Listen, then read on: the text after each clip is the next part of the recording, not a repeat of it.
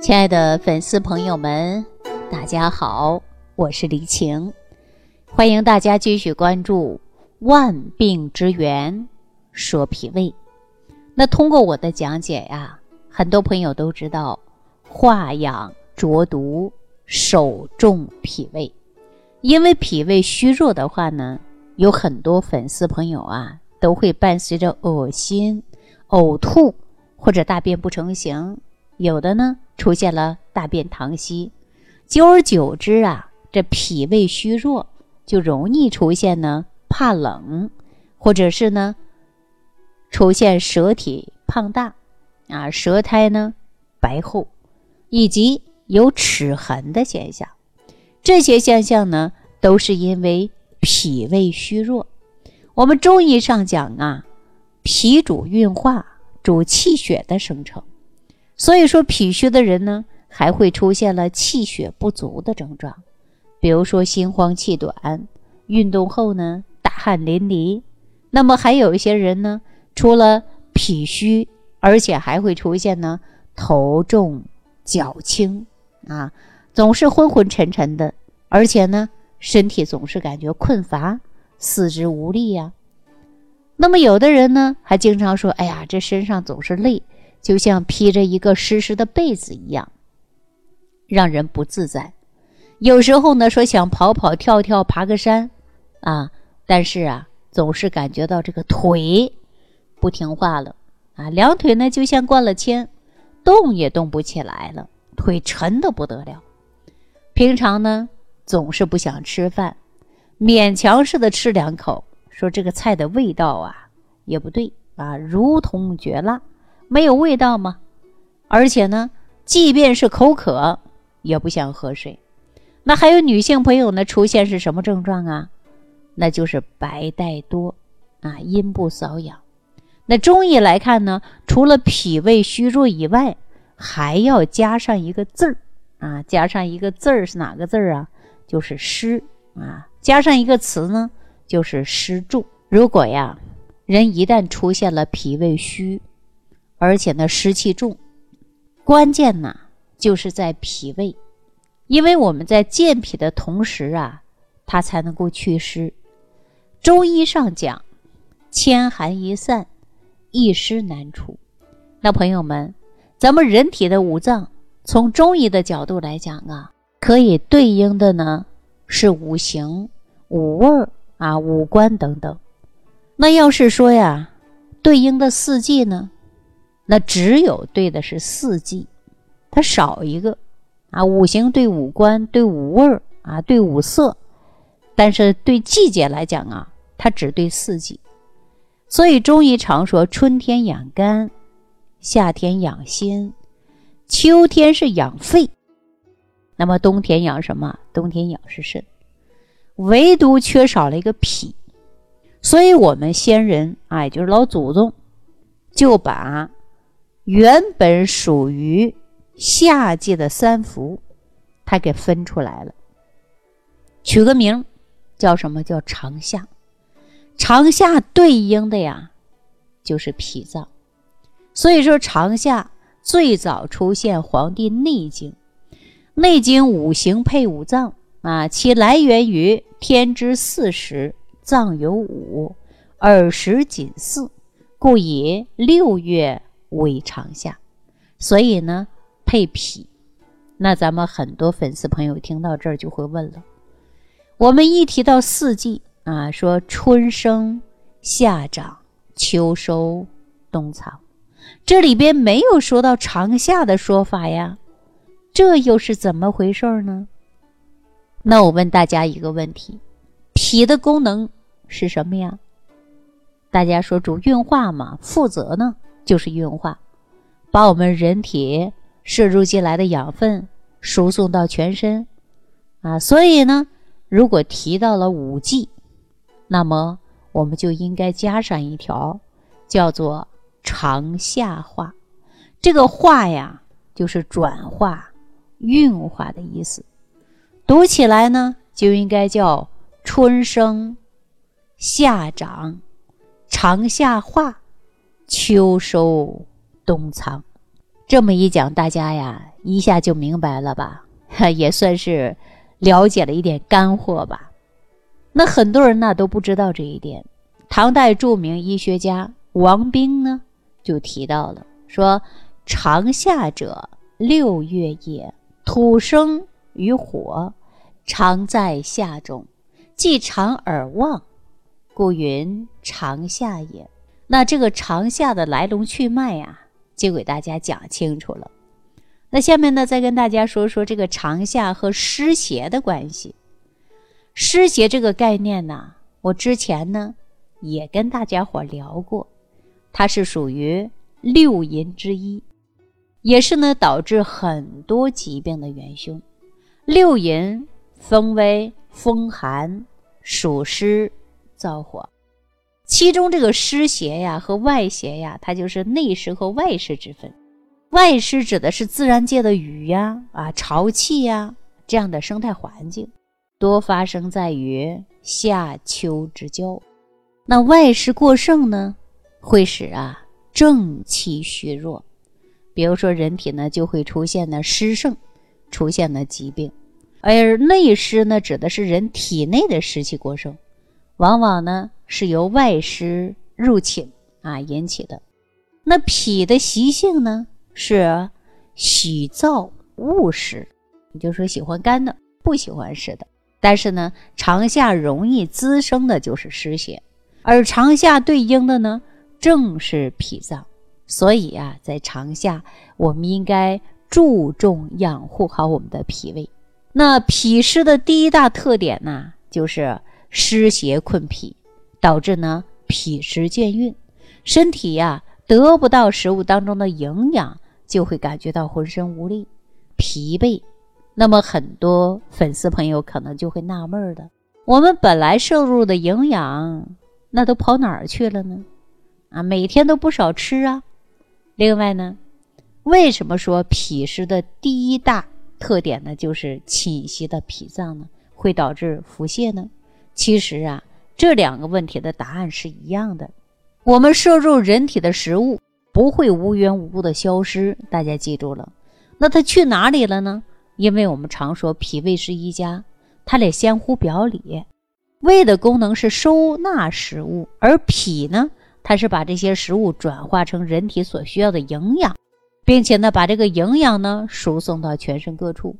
如果说脾的功能受到了侵袭，那么胃还能好吗？大家想一想。所以说，我们吃进胃里边的食物啊，也无法转换我们所需要的营养物质。那转化不了，就别提我们能够输送到全身了。没有养料怎么吸收？怎么输送呢？是吧？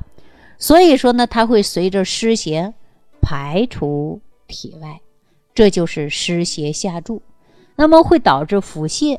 那这就是这个道理。也就是说，如果说湿邪侵到我们脾脏了啊，就是说打扰到我们的脾脏了，那么这个湿邪困脾的，什么有营养的食物啊，都无法被我们的吸收和利用，随着湿气，它就会慢慢往出排了。那湿邪的第二个特点呢，大家知道吗？以前有没有了解过啊？湿邪困脾胃呢，还有一个症状就是阻遏气机。啊，它会阻遏气机。那么人体呢，正常的运转靠什么？靠的是气血正常运行。那气机被阻了，那气机瘀滞了，那么这些食物转化成的精微物质就不能够运送到全身各处了。所以说，气血也无法正常达到的是五脏四肢。那么这个湿邪呢，就会更加趁机作乱，导致大家小便浑浊。啊，舌苔呢黄腻，一些女人的妇科病，甚至水肿，这些病呢都是不请自来的。那脾湿啊，脾湿，记住了啊，湿气过重最讨厌，因为啊很难去除。我们呢除了把握长夏这个时机以外，应该采取一些呀健脾祛湿的措施。那接下来呢，我就把这个方法呀教给大家。那对于祛湿的调理呢，我建议首先呢外用的方法，因为啊脾胃相互表里。如果说内服的方法，药物进入了脏腑，啊，势必会对胃产生了一定的刺激。那当然呢，我们呢不否认有一些药物呢是利大于弊，可是呢，我们完全可以操作有百利无一害的方法。那是什么呀？那就是奇灸，就是给大家呢曾经推荐过桂圆、花椒、艾绒制作的生阳贴。生阳就是可以祛湿，那这一种外用的祛湿的生阳方法，就是因为它不是通过内服的方法给药，而通过神阙穴，这个呢就是我们人体当中的黄金通道，有效的成分呢可以直到患处，既不刺激胃，也没有毒副作用。那这个生阳贴呢，第一大优势啊就是健脾和胃，它能够呢升清降浊。那对于湿气比较重的话呢，我们其中啊就提到了这个浊，指的就是湿邪。我们这一听啊，这是人呢，往往呢是往高处走，水呢它是往低处流，对不对？水的特性呢应该是往下去的啊，往下走的。那我们人体内的湿邪也一样，如果不加以重视，湿邪呢会利用脾脏的运化功能，囤积到我们身体当中的末端。哎，就是末梢。那么像小便浑浊呀、女人的妇科病啊、大便溏稀呀、四肢无力呀，这都是跟脾呢有直接的关系。所以，我们汗医神阙灸啊，就是所起到的升清降浊的作用，是通过燥脾达到呢脾脏喜燥恶湿，身体当中的湿邪是无法通过脾脏呢运到全身各处了。这也就是从。源头上起到了祛湿的作用，这也就是说呀，以其人之道还治其身啊。湿邪通过呢脾脏来侵袭到我们的身体，那我们就通过燥脾的这种方式来切断它的去路，那效果肯定是很好的。那这个生阳贴呀，还有第二大功能就是调三焦、利水消肿，也是非常适合于祛湿的。大家也知道啊啊，很多水肿的患者。本身呢，就是体内的湿邪过剩了，湿邪大量堆积到我们体内无法排出，而湿邪呢又阻滞了气机，那么体内的循环不畅，就会出现某个部位出现水肿。那咱们汉医啊，神阙灸这一大作用就有利水消肿啊，就是可以让我们身体当中的湿邪随着水液的代谢、脏腑的运化一起。排出去，从而达到消肿的目的，那就是对于有湿邪困脾的朋友，这个生阳贴呀，确确实实是健脾祛湿的一个好方法。尤其是在长夏，也就是一年当中的第五个季节来使用，相信呢，更是能够起到的是锦上添花的作用。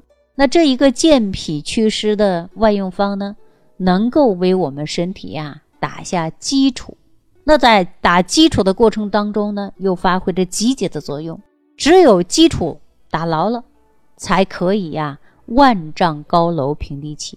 如果说能够选择长夏季节健脾祛湿，那么就是抓住了天时地利，调理脏腑、祛湿祛邪最佳时期。那接下来呢，我还要给大家呀一个穴位的方法，哪个穴位就是承山穴。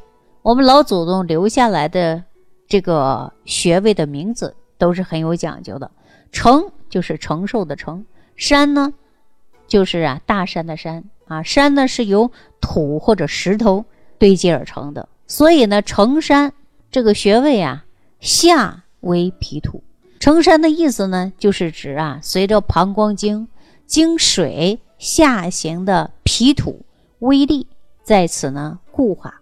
好像呢，就是形成了一座山一样啊，所以呢，这个承山穴呀，是我们人体当中祛湿的一个大穴。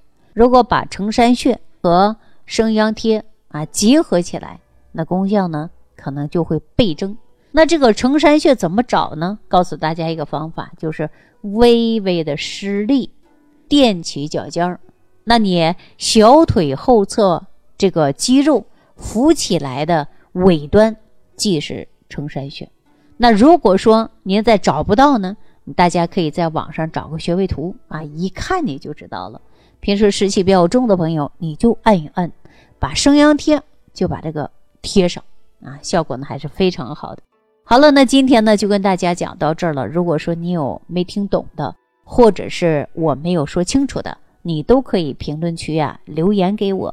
如果有需要帮助的，那我的助理呢也可以把这个穴位图啊给大家呢分享过去。那感谢朋友的收听，感谢朋友们的五颗星好评，感谢大家的关注。我们下期节目当中再见。